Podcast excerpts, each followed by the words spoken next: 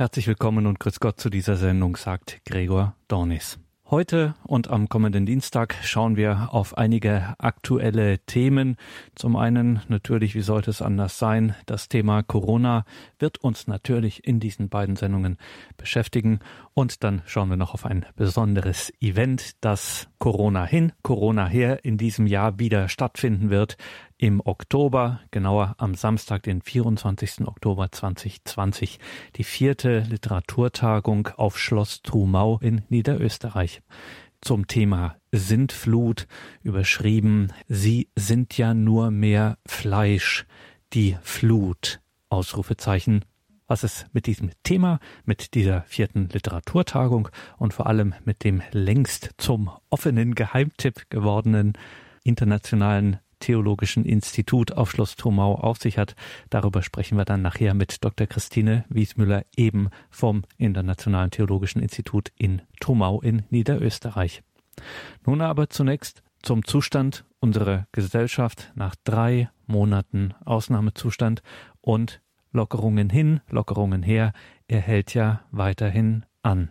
Was hat das mit uns, mit unserer Gesellschaft, mit uns Gläubigen gemacht? Darüber nun ein Kommentar vom Unternehmensberater und dem damaligen Gründungschefredakteur von Antenne Bayern, Günther Lindinger.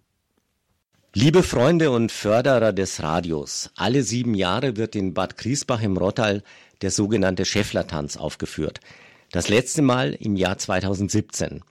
Die Homepage der Freiwilligen Feuerwehr von Griesbach im Kreis Passau erklärt das Spektakel ungefähr so. Der Reigentanz der Schäffler ist eigentlich eine Münchner Attraktion, die ihren Ursprung in einem Gelübde aus dem 16. Jahrhundert hat. Die damaligen Fasselmacher, also die Leute, die etwa Bierfässer herstellten, versprachen nämlich diesen Tanz alle sieben Jahre aufzuführen, wenn die über die Stadt hereingebrochene Pest bald vorübergeht. Sie ging vorüber und seither tanzen die Schäffler alle sieben Jahre zur Faschingszeit ihren Reigen. 1517, als die Pest in Bayern wütete, waren die Menschen dieser Krankheit schutz- und hilflos ausgeliefert. Auch als die Seuche schon im Abklingen war, traute sich kaum jemand aus seiner Wohnung, um nicht angesteckt zu werden. Daraufhin beschlossen die Schäffler durch Tanzen die Menschen wieder auf die Straßen und Plätze zu locken, damit sie die Angst vor der Krankheit vergessen würden und neuen Lebensmut bekamen. Aus Dankbarkeit über das Ende der Seuche gelobten die Schäffler dann, ihren Tanz alle sieben Jahre in ihrer Zunftkleidung und mit geschmückten Bögen zu wiederholen. Bad Griesbach im Rottal ist meine Heimat. Der Schäfflertanz gehört zu prägenden Ereignissen meiner Kindheit dort. Ein Pestgelübde, das hat die Fantasie bis in die Unvorstellbarkeit angeregt. Das nächste Mal wird der Schäfflertanz von Bad Griesbach im Jahr 2024 aufgeführt. So ist der Stand heute. Aber man weiß ja nie in diesen Zeiten, auch wenn langsam wir alle wieder die Rolle der Kultur entdecken. Fast ein halbes Jahr lang schon beschäftigt uns nun Corona, Covid-19, das Virus oder wie immer diese Pandemie in den Nachrichten heißt und genannt werden mag. Ist Corona die neue Pest, die ich mir als Kind nicht einmal vorzustellen wagte, geschweige denn mir vorstellen konnte oder einfach nicht vorstellen wollte, dass uns so eine Pest jemals überrollen würde? Waren wir doch alle aufgewachsen in der Gewissheit, dass der Mensch nicht nur auf dem Mond landen könnte, sondern alles in den Griff bekommen würde, ganz allein ohne den Beistand irgendeiner anderen Macht. Unter Kirchenführern ist eine Art Streit über die Gottgewirktheit des Virus entstanden. Die Frage bleibt, warum lässt Gott Leid zu? Corona hat auch die Frage nach Gott deutlicher denn je gestellt.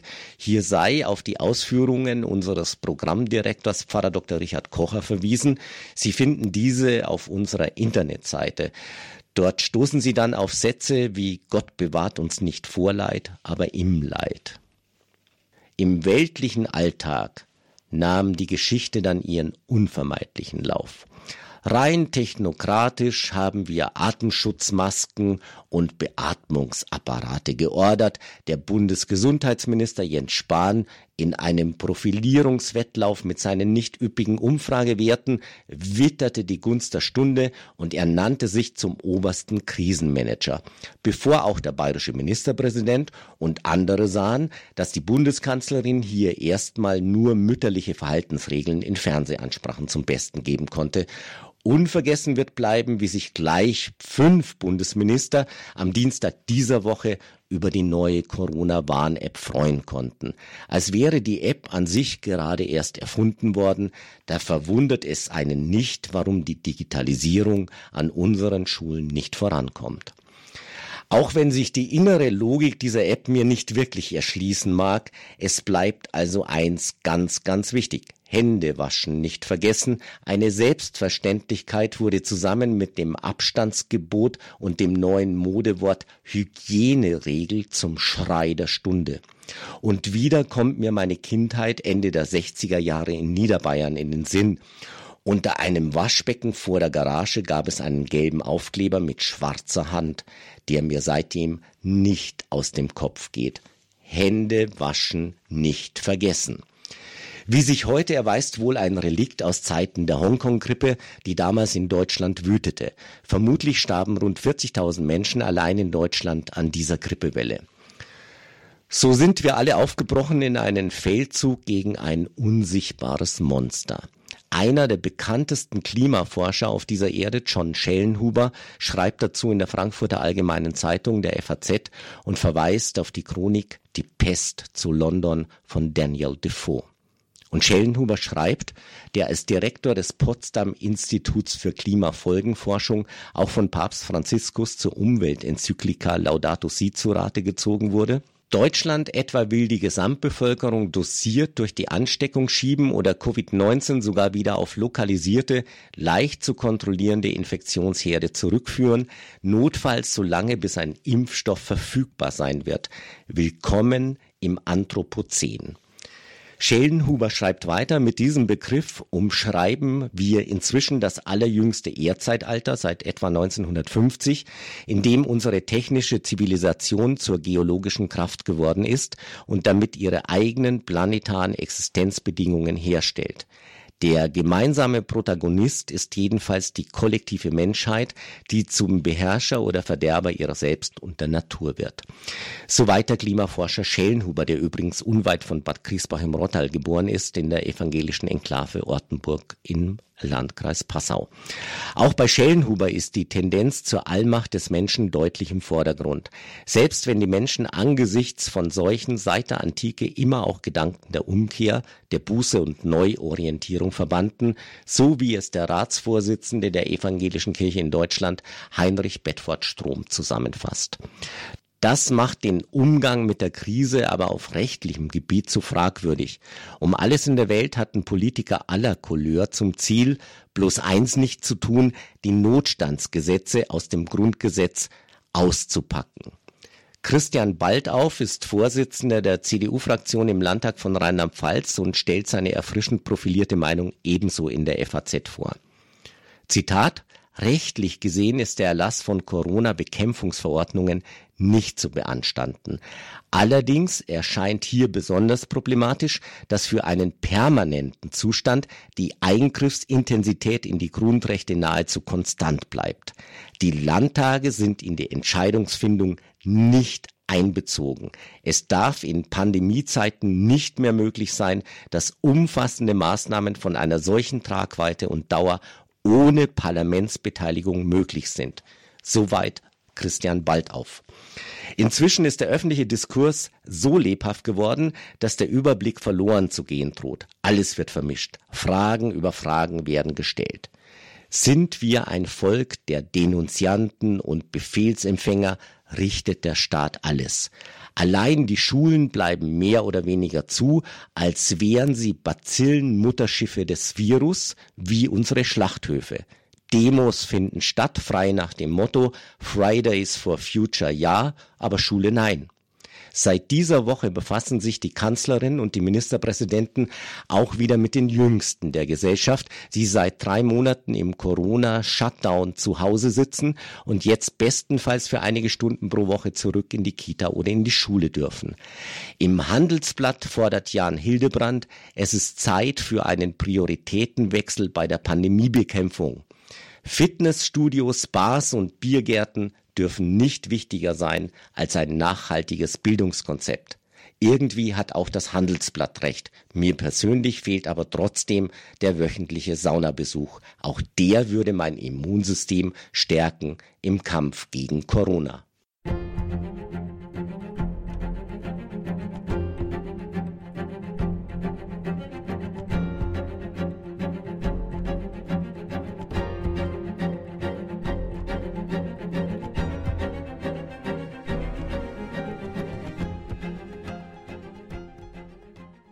Wir alle sind verunsichert.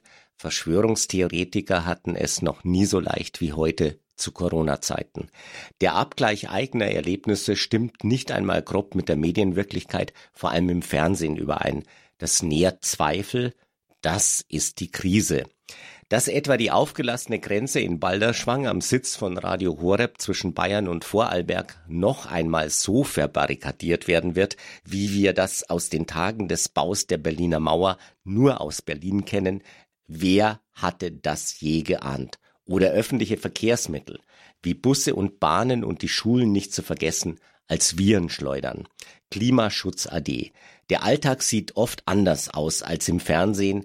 Das betrifft auch unsere wirtschaftliche Lage. Der Wohlstand schwindet, er wird leiden, wir werden leiden. Die Vertreibung aus dem Paradies hat eingesetzt. Das gilt wohlgemerkt vor allem für Deutschland. Wir haben ja ohnehin auf Kosten anderer gelebt, oder? Deshalb bin ich so froh, wie sehr sich Radio Horeb für Afrika einsetzt. Ob sich unser Lebensstil jetzt allerdings ändert, daran habe ich so meine Zweifel. Die schlimmste Rezession in Friedenszeiten seit 100 Jahren hat uns wahrscheinlich schon erfasst. Manche Schicksale, Arbeitslosigkeit, wirtschaftliche Not im direkten Umfeld lassen mich erschaudern. Keiner weiß, wie es weitergeht. Selbst die Virologen sind suchend und widersprechen sich. Das ist aber auch kein Wunder. Warum sollen Virologen plötzlich mehr wissen, nachdem man ihnen jahrelang kein Gehör geschenkt hat und Forschungsgelder gestrichen hatte? Jetzt hat sie die Politik entdeckt, weil es auch einfacher ist, die berühmte Verantwortung an die Wissenschaft abzuschieben. Und Zahlenkolonnen, R-Faktor und was noch werden hin und her geschoben ohne Bezugsgrößen. Dass ein Schlachthof in NRW den R-Faktor bundesweit höher schnellen lässt als zu Ostern, entbehrt jeder Logik. Zahlen und Kurven, Statistiken. Alles nur Zahlen und Kurven, Statistiken. Das imponiert der Bundeskanzlerin, ist sie doch auch promovierte Physikerin. Und so haben wir reagiert, wie wir regiert werden seit 15 Jahren reagiert mit Rezepten, die wir gelernt hatten. Aus den bittersten Erfahrungen der 30er Jahre wollten wir die Lehren ziehen. Der Sozialstaat hat sich wie Vanillesoße über uns ausgebreitet. Oft zum Guten, aber alle kann er eben nicht retten. Vieles rankt sich um die Frage, ist Corona schlimmer als eine normale Grippe? Nur, was ist eine normale Grippe? Hier beginnt schon die Verschwörungstheorie und weitere knüpfen sich daran. Microsoft-Gründer Bill Gates hat den schwarzen Peter stellvertretend übernommen. Tatsächlich unterstützt Gates schon länger Forschungen zur digitalen Identifizierung von Menschen, zur Kenntlichmachung von Impfungen mit Infrarotlicht auf der Haut und zur Verhütung mit Hilfe von Mikrochips. All diese Projekte haben jedoch mit Corona nichts zu tun. Völlig abstrus sei die Behauptung, so die Süddeutsche Zeitung, Bill Gates habe den Keim selbst entwickeln lassen. Mareike Hase von Brot für die Welt bringt es auf den Punkt. Das Handeln der Gates Stiftung wäre weniger problematisch, wenn es ergänzend zu weiteren umfassenderen Ansätzen, etwa der Verbesserung von Gesundheitssystemen, tätig wäre. Und da ist noch die Rede von Impfpflicht und Immunitätsausweis. Das bringt Herrn Spahn, den Bundesgesundheitsminister, immerhin auf eine Ebene mit Bill Gates. Das hilft der Bekanntheit. Es ist wie in der Flüchtlingskrise. Alle Zündler wittern ihre Chance. Unverständlich bleibt, und daher kommen die Fragen, warum Ostern die Baumärkte offen hatten, aber die Kirchen geschlossen, warum im Hotel das Frühstücksbuffet verboten ist, aber im Supermarkt jetzt sogar mehr Menschen zwischen den Regalen sind. Ist Religion in unserer Virustechnokratie im Anthropozän systemrelevant? So wie früher wird es nie wieder. Meistens halte ich mich an die Corona-Regeln, aber wenn mich einer fragt, wie ich lieber leben möchte, na ja, eher so wie früher. Corona ist keine vorübergehende Unterbrechung des deutschen Wirtschaftswunders. Corona heißt Veränderung von Gewohnheiten, und andere neue, noch rasantere Technologiesprünge. Die Digitalisierung der Schulen bleibt eine Riesenhausaufgabe. Aus eigenem Erleben mit meinen Kindern ist das unfassbar, was ich erlebe, was selbst im gelobten Bayern nicht funktioniert. Leere Sprüche. Laptop und Scanner werden für die Schüler vorausgesetzt, als könnte es sich jeder leisten. Feedback von Lehrern gibt es nur zufällig oder gar nicht. Jetzt soll es in der Schulordnung verankert werden. Ein richtiger Fortschritt. Na bravo. Der Klimaforscher und Papstberater Schellenhuber sagt es in der Frankfurter Allgemeinen Zeitung der FAZ so. Wird mithin also doch alles gut im Anthropozän. Perspektivwechsel in die Sixtinische Kapelle zu den Fresken von Michelangelo Buonarroti, dem größten Genie der Kunstgeschichte.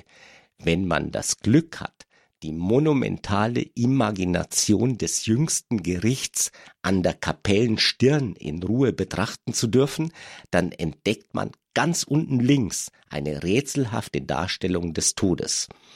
Der zierliche Knochenmann ist in ein Tuch gehüllt und führt wie gedankenverloren die Finger seiner linken Skeletthand ans Kinn. Lange Zeit dachte ich, dass er eine Unterwürfigkeitshaltung gegenüber dem oben triumphierenden Christus einnehme. Aber jetzt ist's klar, der Tod wartet, geduldig bis zum Ende der letzten aller Tage, wo schließlich überreiche Ernte an fehlbaren Menschen auf ihn herabregnet. Vorher schickt er seine Seuchen. Irgendwie ist seit dem Aschermittwoch 2020 immer Aschermittwoch geblieben. Memento homo, quia pulvis es et in pulverem reverteris. Gedenke Mensch, dass du Staub bist und zu Staub zurückkehren wirst. Wir haben uns alle überschätzt und spielen noch immer gerne Gott. Manchmal auch lieber Gott.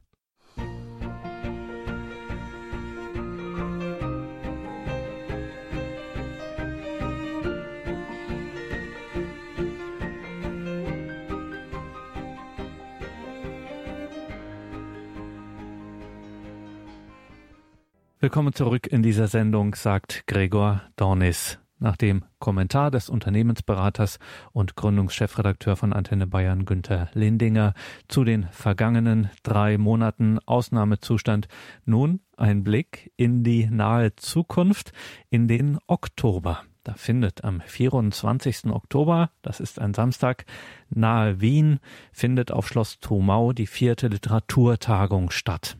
Auf Schloss Trumau befindet sich einer der originellsten Hotspots philosophisch-theologischer Ausbildung im deutschsprachigen Raum, das Internationale Theologische Institut. Ein Geheimtipp ist es längst und immer mehr junge Menschen aus dem deutschsprachigen Raum interessieren sich für diese Ausbildungsstätte in Niederösterreich. Was ist das Besondere?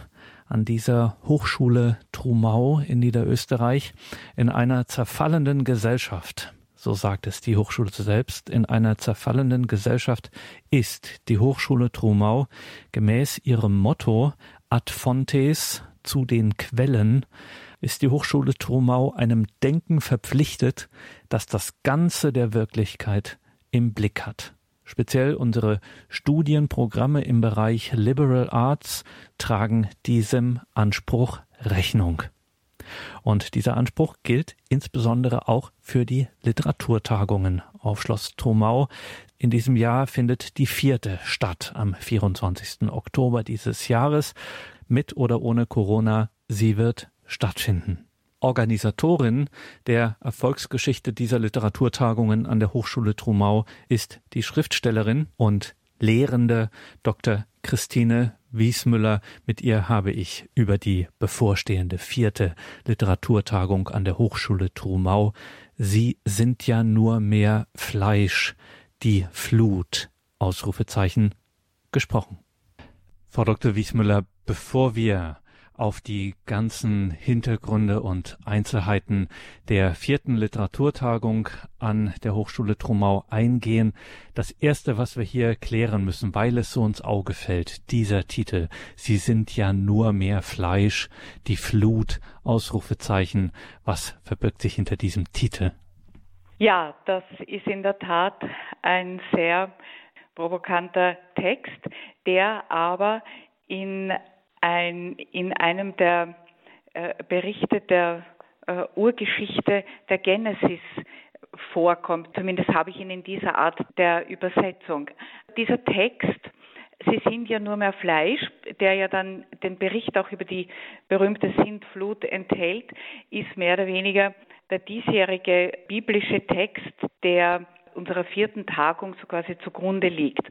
Ich möchte das vielleicht noch ein bisschen weiter illustrieren, mal mit einem sehr, sehr schönen Zitat vom äh, emeritierten Papst Benedikt XVI., der vielleicht ein bisschen näher auch zeigt, was damit intendiert ist. Und zwar Papst Benedikt sagt, vielmehr ist Fleisch im Sprachgebrauch des heiligen Paulus Ausdruck der Absolutsetzung des Ichs, des Ichs, das alles sein will und alles für sich nehmen will. Aber gerade diese Absolutsetzung des Ichs ist Fleisch. Sie ist also eine Herabwürdigung des Menschen und nicht die Eroberung der Freiheit. Der Libertinismus ist nicht Freiheit, er ist vielmehr das Scheitern der Freiheit. Ich denke, das erklärt bereits sehr gut, in, in welche Richtung das geht. Über die Tagung im, im, im Einzelnen und über, über die Referenten werden wir dann zu einem späteren Zeitpunkt äh, noch sprechen. Ich möchte vielleicht noch etwas zu diesem sehr äh, prononcierten Titel sagen und da auch noch einmal ein bisschen weiter auch ausführen das Zitat von Papst Benedikt. Es geht ja sowohl bei diesem Bericht genauso wie es bei den vorhergehenden Literaturtagungen, denen ebenfalls immer ein, ein biblischer Bericht zugrunde lag, darum, dass wir den Sündenfall ausbuchstabieren. Man kann ja im Endeffekt sagen, dass es vier Sündenfallgleichnisse gibt. Das eine ist der klassische Bericht, also das, was wir unter dem Sündenfallbericht verstehen, wenn wir darüber sprechen. Das ist der dann mit der Vertreibung aus dem Paradies endet.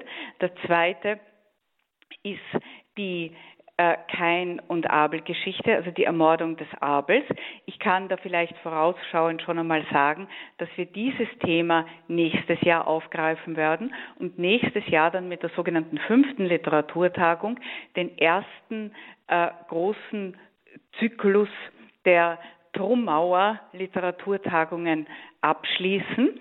Ich darf kurz jetzt hier noch einen kleinen Einschub machen. Und zwar für alle, die eine gewisse Zusammenschau dieser Literaturtagungen ähm, haben möchten, gibt es eine Publikation und zwar das erste Jahrbuch für christliche Literatur und Geistesgeschichte, herausgekommen im Lepanto Almanach, im gleichnamigen Lepanto Verlag. Das ist ein sehr schöner Kultur und Literatur und auch äh, äh, Verlag für geistliche und geistige Literatur.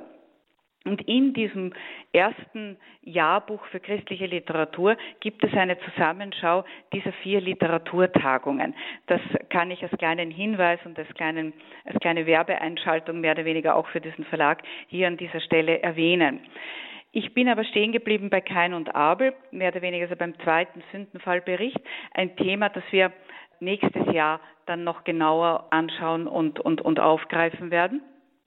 Der dritte Sündenfallbericht ist der Turmbau zu Babel. Das haben wir letztes Jahr behandelt das große Thema der Sprachverwirrung.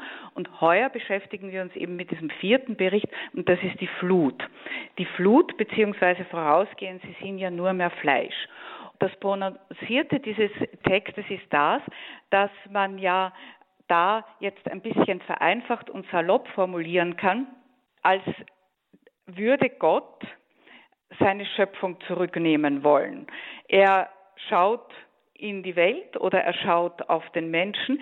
Ich hoffe, dass ich da richtig verstanden werde, weil ich, das ist natürlich äh, ein Bild und äh, aber ich muss selber dazu sagen, dass ich diese Bilder sehr liebe, also diese Vorstellung, Gott schaut auf die Welt, schaut sich den Menschen, den er als, als Ergebnis mehr oder weniger seiner Liebe ins Dasein gerufen hat an und stellt fest, dass der eigentlich sich selbst mehr oder weniger vergessen hat, mehr oder weniger vergessen hat, wer er ist und wer er auch von Gott her gesehen ist. Und so gesehen erklärt sich dieser Titel auch noch einmal. Das heißt, er ist ja nur mehr Fleisch. Er ist eigentlich nur mehr Materie. Und Gott überlegt, ob er nicht seine Schöpfung zurücknimmt in, äh, in, in, in, in, diesem Bericht und sendet die Flut, eine, eine große Welle der Vernichtung. Jetzt kann man natürlich das äh, unter, verschieden, unter verschiedensten Gesichtspunkten betrachten, um noch einmal jetzt einen letzten Bezug auf dieses Eingangszitat zu, äh, äh, äh zu geben, ist durchaus auch der, der, der Ansatz möglich, dass natürlich die Flut jetzt nicht etwas ist, das von außen kommt, sondern die Flut ist etwas, das von innen kommt. Ein Mensch, der vergessen hat, wer er ist, der sich abgekoppelt hat von seinem Ursprung, der eigentlich nur mehr seiner inneren, unter Anführungszeichen, Triebhaftigkeit lebt, wird mehr oder weniger zur Materie oder ist Materie, im allerletzten Fall dann so quasi ein Ding und vergiftet sich oder flutet sich sozusagen selbst.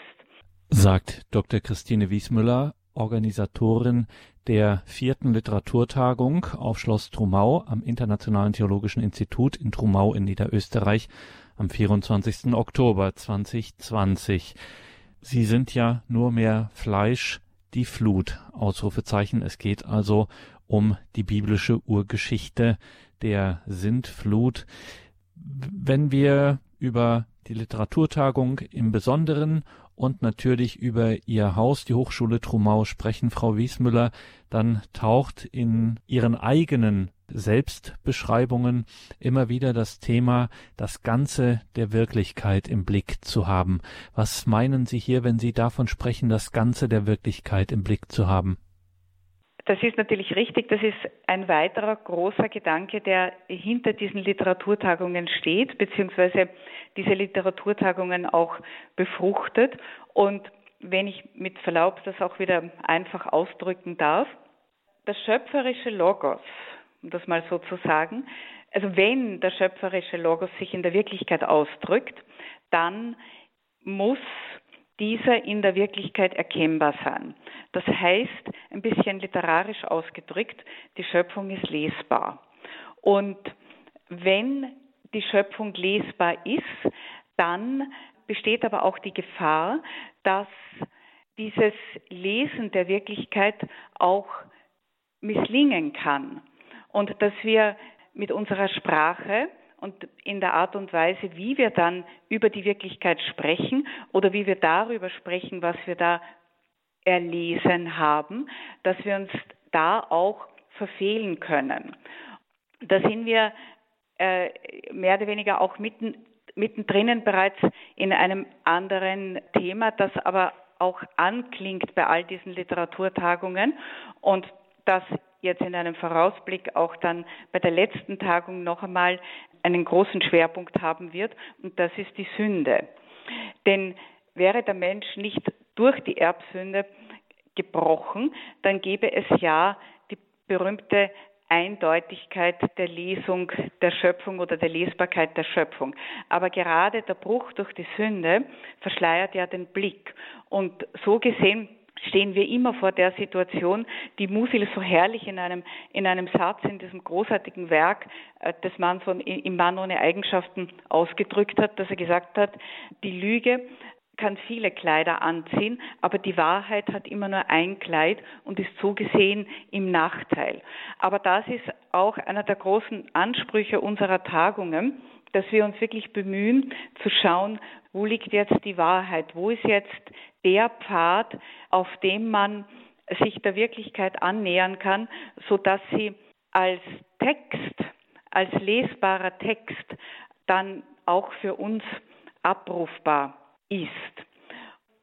Ich darf vielleicht noch einmal zurückgehen auch auf die erste Tagung und die erste Tagung hatte definitiv dieses Thema, dieses große Thema Wirklichkeit zum Inhalt beziehungsweise äh, eine Annäherung. Und das Thema oder der Titel der ersten Tagung war, lautete ja auch die Lesbarkeit der Wirklichkeit.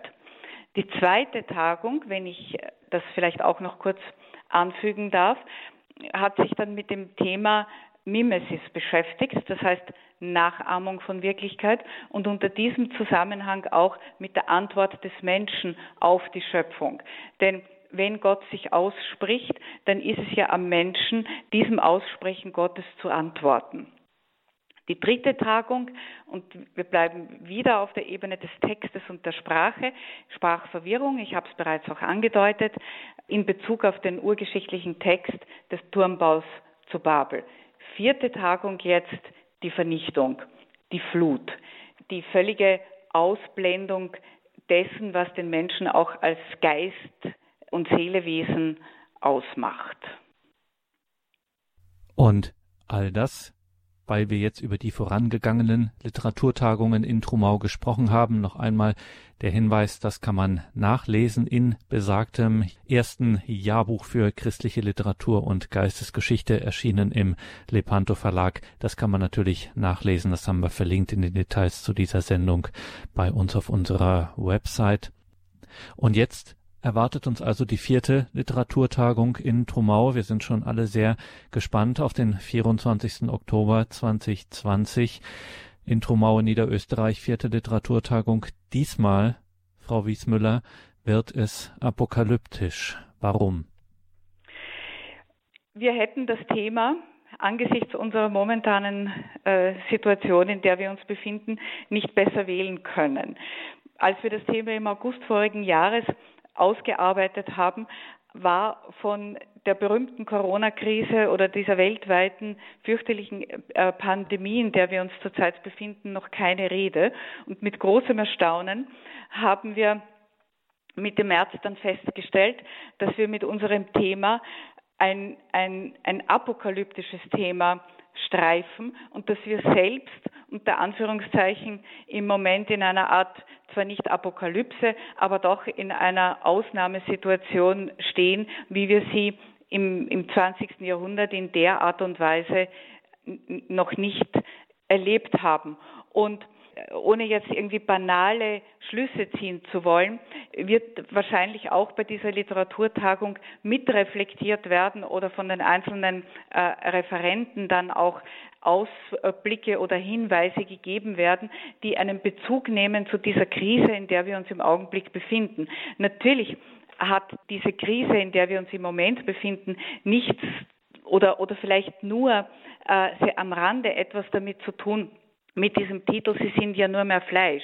Aber wenn ich mir jetzt einen sehr, sehr weiten Zusammenhang erlaube, dann ist ja dieses Virus nicht etwas, was jetzt schicksalsartig über uns oder über uns hereingebrochen ist, sondern es hat ja viele Jahrhunderte hindurch immer wieder große Epidemien gegeben. Man denke an die Pest, man denke an die Cholera, an die Diphtherie, an viele andere Epidemien, die den Menschen in Angst und Schrecken versetzt haben und ihm nicht nur das Leben, sondern auch jegliche Art von Lebensgrundlagen geraubt haben.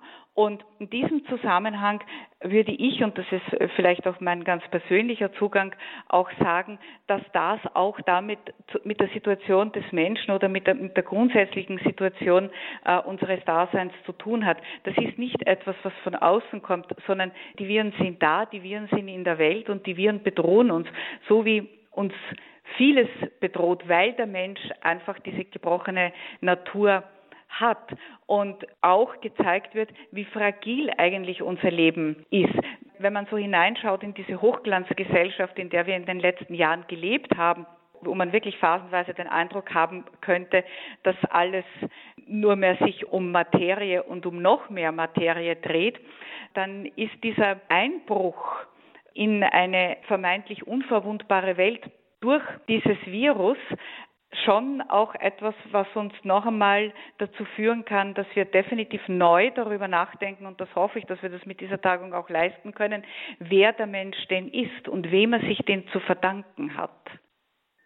Das ist die Credo-Sendung. Bei Radio Horeb und Radio Maria sprechen wir heute über die vierte Literaturtagung in Trumau in Niederösterreich am Internationalen Theologischen Institut ITI abgekürzt. Wir sind verbunden mit Dr. Christine Wiesmüller von der Hochschule Trumau, gleichzeitig die Organisatorin dieser Literaturtagungen, in diesem Jahr also die vierte am 24. Oktober zum Thema der biblischen Sintflut. Ihr Institut, Ihre Hochschule in Trumau zeichnet sich auch dadurch aus, Frau Wiesmüller, dass man eben einen möglichst breiten Blick auf das Ganze der Wirklichkeit hat, aus verschiedenen Perspektiven und das heißt in der akademischen Gewohnheit unterschiedlichen Disziplinen. Auch dieses Mal bei Ihrer Literaturtagung, bei der vierten im Oktober, der vierten Literaturtagung in Trumau, werden wieder Referenten und Themen aus ganz verschiedenen Perspektiven auf diese biblische Sintfluterzählung bieten. Vielleicht können wir einen kleinen Vorausblick bekommen von Ihnen, was uns da denn erwartet. Ja, gerne. Wir haben ja mehr oder weniger in Bezug auf die Referenten bereits eine kleine Tradition. Das heißt, äh, es ist immer der Rektor der Hochschule dabei, der ein kurzes Impulsreferat hält und mehr oder weniger die Tagung eröffnet.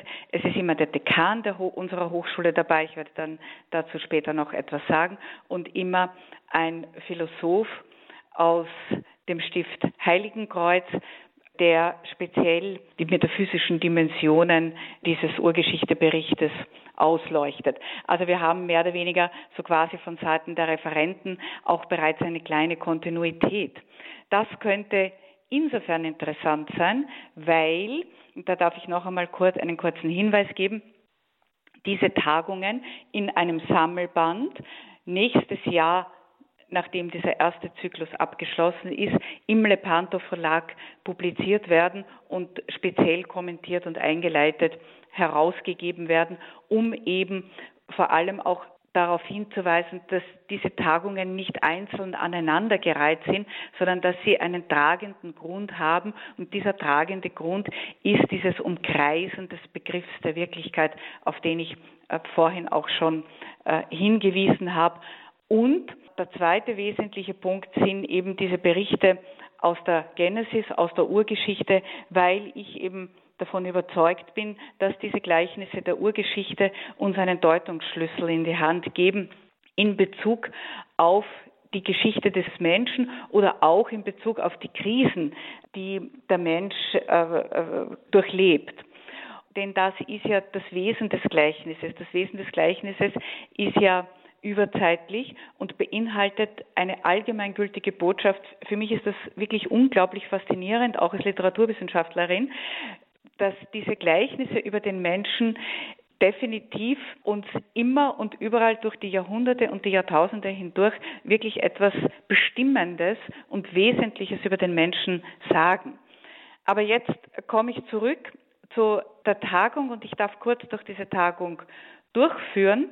Äh, das erste Referat hat diesen Titel Die Menschenwürde und die Absolutsetzung des Ichs, Widersprüche der Moderne dieses Impulsreferat des Rektors der Hochschule Christian Alting von Geuser bezieht sich darauf, dass er immer einen kurzen, also immer einen Blick mehr oder weniger auf die, auf die zeitgenössische Situation wirft. Er ist selber Rechtsphilosoph und Jurist.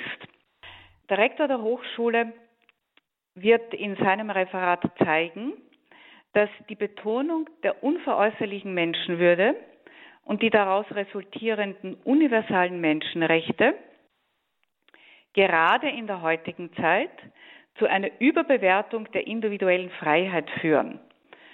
Oder anders gesagt, zu deren falschem Verständnis, zu einer ernsten Untergrabung der Menschenwürde selbst, weil nicht Fakten und Argumente, sondern vielmehr Gefühle und Meinungen entscheidend geworden sind. Und somit wird das grenzenlose Ich viel mehr als der Staat zur größten Bedrohung für die Aufrechterhaltung der Menschenrechte. Das ist mehr oder weniger der Einstieg in die Tagung und versucht irgendwie auch zu zeigen, wie dieser Aspekt der Absolutsetzung des Ichs sich ganz konkret auf Menschenwürde und auf Menschenrechte auswirkt. Und das hat ja ganz essentielle Auswirkungen, wenn man sich die ohne dass ich mich jetzt hier weiter verbreitere, wenn man sich anschaut, wie weit die Gender-Ideologie mit ihren Forderungen bereits in die Gesellschaft eingedrungen ist und vorgedrungen ist und das auch wirklich in Recht gegossen ist, dass in eine Richtung geht, die auch große Päpste von Johannes Paul II. angefangen bis hin zum äh, emeritierten Papst Benedikt XVI. und natürlich auch den jetzigen Papst einschließend, die immer wieder auch von einer Diktatur des Relativismus sprechen und zeigen können, also welche wirklich realen Gefahren für den Menschen, der sich als ein von, von Gott her kommender ansieht, dadurch gegeben sind. So, das ist die Begrüßung, die Einleitung. Dann geht es weiter mit dem bereits angesprochenen Referat und Vortrag vom Dekan der Hochschule, von Bernhard Dollner. Und das ganz Besondere dieses Vortrages ist, dass Professor Dollner ja nicht nur katholischer Theologe ist, sondern auch Judaist. Und er den biblischen Bericht mehr oder weniger aus hebräischer Sicht deutet oder zeigt, wie, da gibt es ja dann meistens nicht nur eine Deutung, sondern die hebräische Sicht oder die, oder die hebräische Deutung des Berichtes zeigt viele, viele Facetten. Äh, das ist ein Vortrag, auf den ich mich immer besonders freue, weil diese Deutungsschlüssel, die durch diese, diese hebräische äh, Sichtweise zutage gefördert wird, noch einmal die Dimensionen oder den Blick auf den Bericht schärfen. Dann wird noch einmal um eine Spur jetzt weiß ich gar nicht, wie ich das, wie ich das sagen soll, um eine Spur tiefer. Dann kommt Pater Dominikus Trojan, auch ein langjähriger Gast unserer Literaturtagungen aus dem Stift Heiligenkreuz. Er hat dort 20 Jahre lang Philosophie unterrichtet und da speziell Metaphysik. Der Titel seines Textes heißt Die Sintflut, das Zeichen des Widerspruches. Er sagt in seinem Einleitungstext, mit dem Bericht von der großen Flut erzählt die Bibel zum ersten Mal vom apokalyptischen Ende der Zeit und des Menschen. Da kommt dieser Gedanke wieder durch, den ich bereits ja auch angesprochen habe. Und vielleicht darf ich da noch einen Satz hinzufügen. Der Mensch flüchtet vor der Verantwortung in die geistlose Automatik triebgelenkter Gewalt. Wie gesagt, Pater Dominikus als langjähriger Gast auch bereits an der Hochschule und Referent der Literaturtagung wird uns da mit seinem ungeheuren Wissen und mit seinem äh, Hintergrund als Metaphysiker noch einmal in ungeahnte Höhen führen. Das ist der Vormittag. Am Nachmittag wenden wir uns dann, nachdem es ja eine Literaturtagung ist, definitiv der Literatur im engeren Sinn zu. Und es wird ebenso eine äh, bekannte Philologin, Literaturwissenschaftlerin und Publizistin einen Vortrag halten, Dr. Gudrun Trausmuth. Und zwar wird sie sich speziell einem Roman Werner Bergengrüns widmen. Der Titel ihres Vortrages ist In Erwartung der Flut, Werner Bergengrüns Roman Am Himmel wie auf Erden. Und das Spannende bei diesem Roman und bei diesem Text ist, dass vorne als Motto zu Beginn steht, fürchtet euch nicht. Werner Bergengrün ist unseren Zuhörern vielleicht bekannt. Wenn nicht, muss man dazu sagen, dass Werner Bergengrün einer der ganz großen christlichen Autoren ist, der immer lesenswert ist. Sein Roman Am Himmel wie, auf Erden wurde von der Referentin Gudrun Trausmuth zusammen mit Hanna-Barbara Gerl-Falkowitz, mit Sicherheit auch keine unbekannte Philosophin, Theologin, Kulturtheoretikerin, zurzeit auch an der Hochschule Heiligenkreuz wirkend herausgegeben in dieser besonderen Reihe Kleine Bibliothek des Abendlandes, erschienen bei B&B. B&B Verlag Heiligenkreuz, das kann ich den, diese Reihe kann ich den Leser, Hörer und Hörerinnen von Radio Horeb auch sehr empfehlen. Das werden wirklich vergessene Perlen der Weltliteratur zum Leben erweckt. Und in diesem besonderen Roman von Werner Bergengrün geht es darum, dass ein Zeichen am Himmel erscheint. Deshalb heißt der, der Roman auch Am Himmel wie auf Erden. Und es mehr oder weniger eine Flut angekündigt wird. Der Roman spielt im 16. Jahrhundert und ähm, ja, mehr verrate ich nicht, wie sich, wie sich diese Flut ereignet und wie die Menschen darauf reagieren. Das entfaltet die Referentin dann in diesem sehr, sehr spannenden Roman. Und wie gesagt, noch einmal diese Empfehlung, Werner Bergengrüns Roman Am Himmel wie auf Erden, neu herausgegeben. Ich denke, wahrscheinlich bereits erschienen oder oder in den kommenden Monaten erscheinend im B&B Verlag Heiligenkreuz in dieser wunderbaren Reihe der kleinen Bibliothek des Abendlandes. Wir bleiben bei unserem nächsten Referat in der Literatur. Ich freue mich da ganz besonders, einen Literaturwissenschaftler begrüßen zu dürfen, der aus Berlin kommt, Dr. Tobias Klein. Er ist vielleicht den Hörern und Hörerinnen bekannt durch seine Übersetzung der Benedikt-Option des Amerikaners Rod Dreyer. Das ist ein ganz berühmtes Englisch, in englischer Sprache ursprünglich herausgekommenes Buch. Und Tobias Klein hat das übersetzt. Und wir freuen uns, ihn bei uns an der Hochschule begrüßen zu dürfen. Und er wendet seinen Blick jetzt noch einmal auf einen ganz anderen Aspekt dieses Berichtes der Urgeschichte. Und zwar lautet sein Titel Göttersöhne und Menschentöchter Engel und Maschinen, Betrachtungen zur transhumanistischen Dekonstruktion von Sexualität.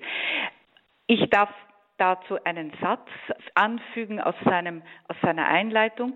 Die rätselhafte biblische Episode von den Göttersöhnen, die sich Menschentöchter zur Frau nahmen, regte den britischen Romantiker Lord Byron zu dem wenig bekannten Drama Himmel und Erde an. Und das ist auch das literarische Werk, auf das sich der Referent beziehen wird. Und von diesem Werk ausgehend wird er dann hineingehen in die Moderne beziehungsweise in die Dekonstruktionen der Moderne beziehungsweise der Postmoderne und auch zeigen, in welche Entgrenzungen mehr oder weniger der Mensch gekommen ist, beziehungsweise wie sehr seine eigene Existenz entgrenzt und dadurch seine natürlichen Lebensgrundlagen untergräbt.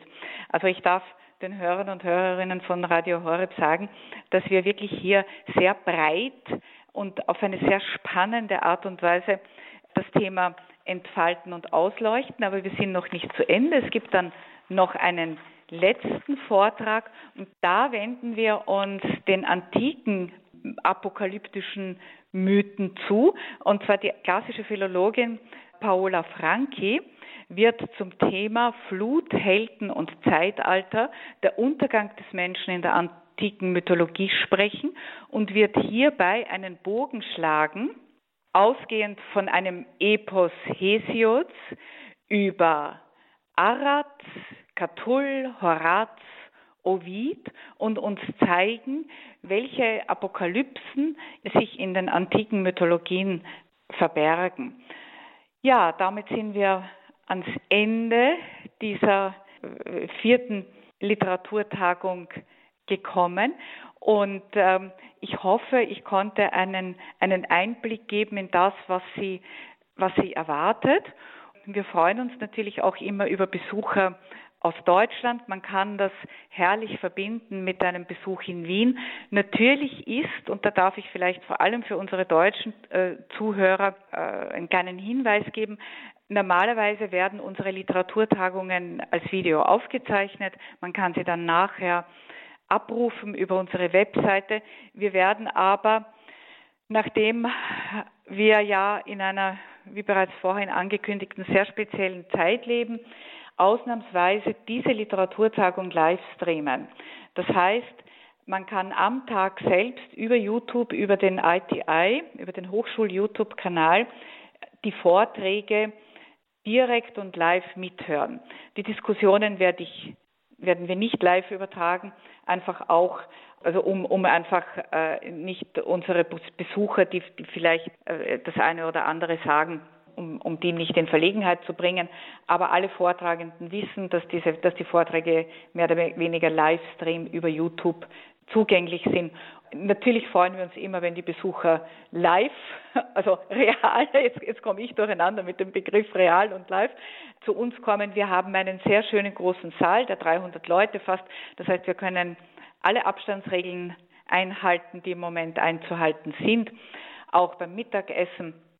Wir sind diesbezüglich bestens ausgerüstet. Aber falls, wie gesagt, die Situation doch so ist, dass man nicht äh, allzu große Publikumsmengen beherbergen kann, wird ausnahmsweise dieses Mal äh, werden die, die Referate, also die, die, Hauptreferate über Livestream, äh, über den YouTube-Kanal zugänglich sein. Und auch den haben wir natürlich, liebe Hörerinnen und Hörer, in den Details zu dieser Sendung verlinkt. Also da ein Link zum YouTube-Kanal des ITI, des Internationalen Theologischen Instituts, die Hochschule in Trumau in Niederösterreich, wo es diese vierte Literaturtagung am 24. Oktober 2020 geben wird, über die wir in dieser Sendung gesprochen haben mit Dr. Christine Wiesmüller. Sie organisiert das Ganze, diese vierte Literaturtagung in Trumau in Niederösterreich. Und ja, herzliche Einladung dorthin, sowieso eine herzliche Einladung, mal sich äh, näher mit dieser Einrichtung, diesem besonderen und das kann man schon so sagen im deutschsprachigen Raum auch einmaligen Campus, ähm, sich damit ein bisschen zu beschäftigen, da mal hineinzuschnuppern, was dort angeboten wird. Frau Dr. Wiesmüller, wenn wir Sie schon am Apparat haben, müssen wir natürlich auch über die Hochschule sprechen und über das Studium, das man dort belegen kann, die Zeit, die man dort verbringen kann. Wer kann bei Ihnen denn was wie studieren? Ja, das äh, kann ich nur wirklich mit großer, mit großer Freude und auch mit Nachdruck unterstreichen, dass wir ein besonderer Campus im deutschsprachigen Raum sind. Wir haben ein vielfältiges, breites Studienangebot.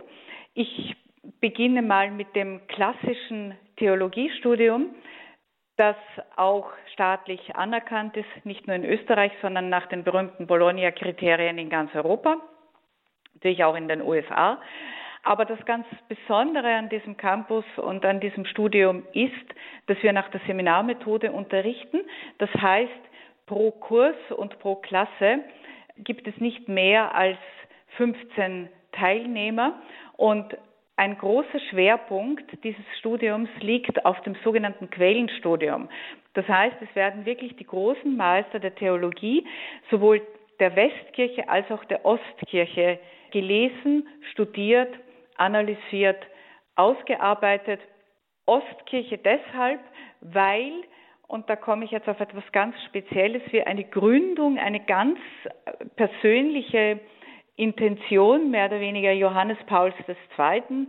sind und waren, der den Wunsch geäußert hat, ein theologisches Institut, eine theologische Hochschule in die Welt zu rufen, an der die beiden Richtungen der katholischen Kirche vereint sind, die byzantinische und die lateinische. Wir haben auch den katholisch-byzantinischen Ritus an unserer Hochschule und haben auch eine eigene, neben also der katholischen Kapelle, auch eine eigene byzantinisch-katholische Kapelle. Das ist etwas ganz Besonderes dieser Hochschule. Das heißt, wenn man den byzantinisch-katholischen Flügel der katholischen Kirche kennenlernen möchte, dann kann ich Trumau oder die Hochschule Trumau nur wärmstens empfehlen. Also wie gesagt, das ist mal der eine Bereich, das, das klassische Theologiestudium das Zweite, was wir anbieten, ist ein Lizenziat für Theologie, ein kirchliches Doktorat Und jetzt komme ich zu einem weiteren sehr besonderen und sehr nachgefragten Studium und das sind die Studien zu Ehe und Familie. Das ist eigentlich eine Art Postgraduate-Studium. Man kann dieses Studium mit einer, allerdings auch mit einem Matura-Abschluss oder auch mit einem einschlägigen Berufszertifikat besuchen. Dieses Studium widmet sich vor allem dem Thema Ehe und Familie und bildet Menschen aus, die speziell im pastoralen Bereich arbeiten möchten, gerade in einer Zeit, in der ja Ehe und Familie außerordentlich angefochten ist und die Hochschule Truma bietet da eine fundierte Ausbildung einerseits auch was Theologie anbelangt, was Philosophie anbelangt und dann auch alle speziellen äh, Zweige, die notwendig sind, um wirklich in diesem Bereich gut arbeiten zu können, von Psychologie angefangen bis hin auch zu ganz praktischen Anleitungen äh, in Bezug auf Begleitung von Ehepaaren und, und Familienbetreuung. Das ist ein, eine Studienrichtung, die immer mehr Studenten mehr oder weniger anzieht, weil das auch als, als Grundlagenausbildung für Religionsunterricht oder auch für andere Bereiche der Pastoral sehr äh, fundierte Grundlagen bietet und, und auch sehr gefragt ist. Das ist einmal der eine Teil. Und dann gibt es einen mehr oder weniger neuen, aber jetzt doch auch schon einige Jahre etablierten Studienzweig und das ist der ganze Bereich von Liberal Arts. Man kann bei uns einen Bachelor in Liberal Arts machen, einen äh, sechssemestrigen und dieser Bachelor Liberal, in Liberal Arts hat immer auch eine fundierte Ausbildung in Philosophie und in Theologie und verzweigt sich aber dann hinein in Literatur, in Musik, in Kunst. Wir werden jetzt in den nächsten Jahren Corona bedingt ist das jetzt im September noch nicht möglich, aber in den nächsten Jahren auch einen Bachelor in Liberal Arts anbieten mit Schwerpunkt Wirtschaft, Medien und Politik, weil das auch Bereiche sind, in die äh, unserer Meinung nach gut ausgebildete junge Christen immer weiter auch eindringen sollten, um einfach, wie eingangs äh, bereits erwähnt, den alles beherrschenden Ideologien wie, wie Gender etwas entgegensetzen zu können, um einfach wirklich in einer Klarheit und auch in einer guten Argumentation darüber sprechen zu können, was das Wesen des Menschen ausmacht. Das ist der Bereich von, von Liberal Arts. Und dann gibt es noch eine ganz große Besonderheit und das ist das sogenannte Studium Generale. Das ist dieses eine Jahr der Lebensorientierung, das wir speziell Maturanten anbieten muss man dazu sagen, wenn ich Sie kurz unterbrechen darf für unsere deutschen Hörer. Also das, was wir hier in Deutschland Abiturienten nennen, Leute, die ja. das Gymnasium abgeschlossen haben. Genau. Der Aufbau dieses Studiums ist äh, gleich eigentlich wie, wie Liberal Arts. Das heißt, es gibt immer eine Grundlage in solider Theologie, Philosophie, Quellstudium und dann eine, eine Verzweigung in Kunst, Literatur, Musik. Und dieses Studium Generale hat noch einen ganz besonderen Schwerpunkt. Da gibt es eine Kooperation mit der Hochschule Benedikt des 16. in Heiligenkreuz. Das heißt, man kann diesen, dieses, Studi dieses eine Jahr Studium Generale nur in englischer Sprache bei uns absolvieren oder zweisprachig in Verbindung mit Kursen an der Hochschule Benedikt 16. in Heiligenkreuz. Was man dazu sagen muss, ist, dass wir zwar grundsätzlich ähm, zweisprachig sind. Also die Hochschule ist angesiedelt in der Nähe äh, von Wien an einem wunderschönen Campus. Also ich hoffe, dass Sie unsere Webseite besuchen. Der, das Zentrum des Campus ist ein altes Schloss mit mittelalterlichen Grundfesten und einem herrlichen Park dazu. Die Wohnhäuser der Studierenden, also der Campus, die sind neu dazugebaut worden, mit einem Innenhof, mit Gemeinschaftsräumen, mit wirklich modernst ausgestatteten Apartments. Was wir auch zur Verfügung stellen, ist eine große, wirklich sehr, sehr große Bibliothek, eine theologisch-philosophische kulturhistorische und eine Besonderheit auch für die Studierenden des Bereiches Liberal Arts ist, dass sowohl Prag, Budapest, Wien in der Nähe sind und dass es speziell geführte Exkursionen in diese Städte gibt. Ich hoffe, dass die auch bald wieder möglich sein werden. Im Moment ist das halt Corona-bedingt nur in einem eingeschränkten Maße vorhanden. Ein weiteres Angebot ist, wir haben einen herrlichen Sportplatz und auch wunderschöne Wandermöglichkeiten für all diejenigen, die, die auch gerne ins Gebirge gehen, ist der Schneeberg nicht weit. Ich muss dazu sagen, dass wir gerade was das Studium Generale anbelangt, mittlerweile sehr viele Studierende auch aus Deutschland haben, auch aus dem hohen Norden, auch aus Hamburg, was uns natürlich sehr freut, weil natürlich unsere Studierenden die besten Botschafter unserer Hochschule sind. Und ich kann mit Fug und Recht sagen, dass noch nie jemand, der zu uns an die Hochschule gekommen ist, nicht bereicherter, glücklicher und äh, gebildeter in die Welt hinausgegangen ist und viele, die einfach nur mal so unter dem Aspekt, ach, ein Jahr kann man schon mal was ausprobieren, an die Hochschule gekommen sind, sind dann oft geblieben, haben einen Bachelor angehängt und haben dann oft auch noch ein Vollstudium in Theologie angehängt. Also ich würde mich sehr freuen, wenn Sie zumindest mal die Hochschule virtuell besuchen. Wir haben auf unserer Webseite, vor allem auch auf unserem YouTube-Kanal, viele, viele tolle Angebote, Vorträge, Referate. Ich hoffe, dass ich Sie jetzt nicht nur auf unsere Literaturtagungen neugierig machen konnte, sondern überhaupt auf diesen äh, wirklich, und das darf ich noch einmal betonen, auf diesen besonderen Bildungscampus Hochschule Trumau im Süden von Wien. Und ich würde mich wirklich sehr, sehr freuen, Sie nicht nur bei, den, bei der Literaturtagung begrüßen zu dürfen, sei es physisch anwesend, sei es via Livestream oder sei es, dass Sie einfach mal unsere Webseite besuchen. Herzlich willkommen in Trumau. Und da haben Sie es gehört, liebe Hörerinnen und Hörer. Das ist also noch einmal der Hinweis auf die Details zu dieser Sendung, denn da haben wir das alles verlinkt. Müssen Sie gar nicht lange im Internet suchen. Schauen Sie einfach in die Details zu dieser Sendung und da haben Sie alle Links sowohl zur Hochschule Trumau als auch zum entsprechenden ITI YouTube-Kanal. you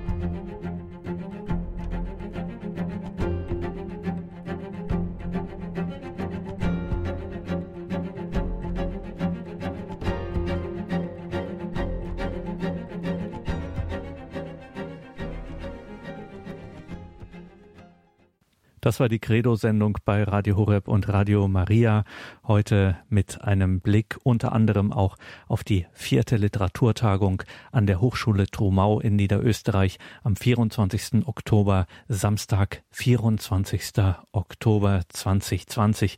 Wenn Sie darauf auf diese Literaturtagung an der Hochschule Trumau am 24. Oktober neugierig geworden sind oder überhaupt neugierig geworden sind, was ist denn das für ein Institut, dieses internationale theologische Institut, die Hochschule in Trumau. Wenn Sie sich dafür interessieren, vielleicht selber gerade in einer Phase sind, wo Sie denken, na, das könnte doch auch was für mich sein, vielleicht kennen Sie jemanden in Ihrem Umfeld dann schauen Sie einfach in die Details zu dieser Sendung auf horeb.org. Da haben wir die Hochschule Trumau in Niederösterreich verlinkt. Wie gesagt, ein Katzensprung von Wien, wundervolle Landschaft und eine ganz besondere geistig-geistliche Atmosphäre an diesem philosophisch-theologischen Institut der Hochschule in Trumau.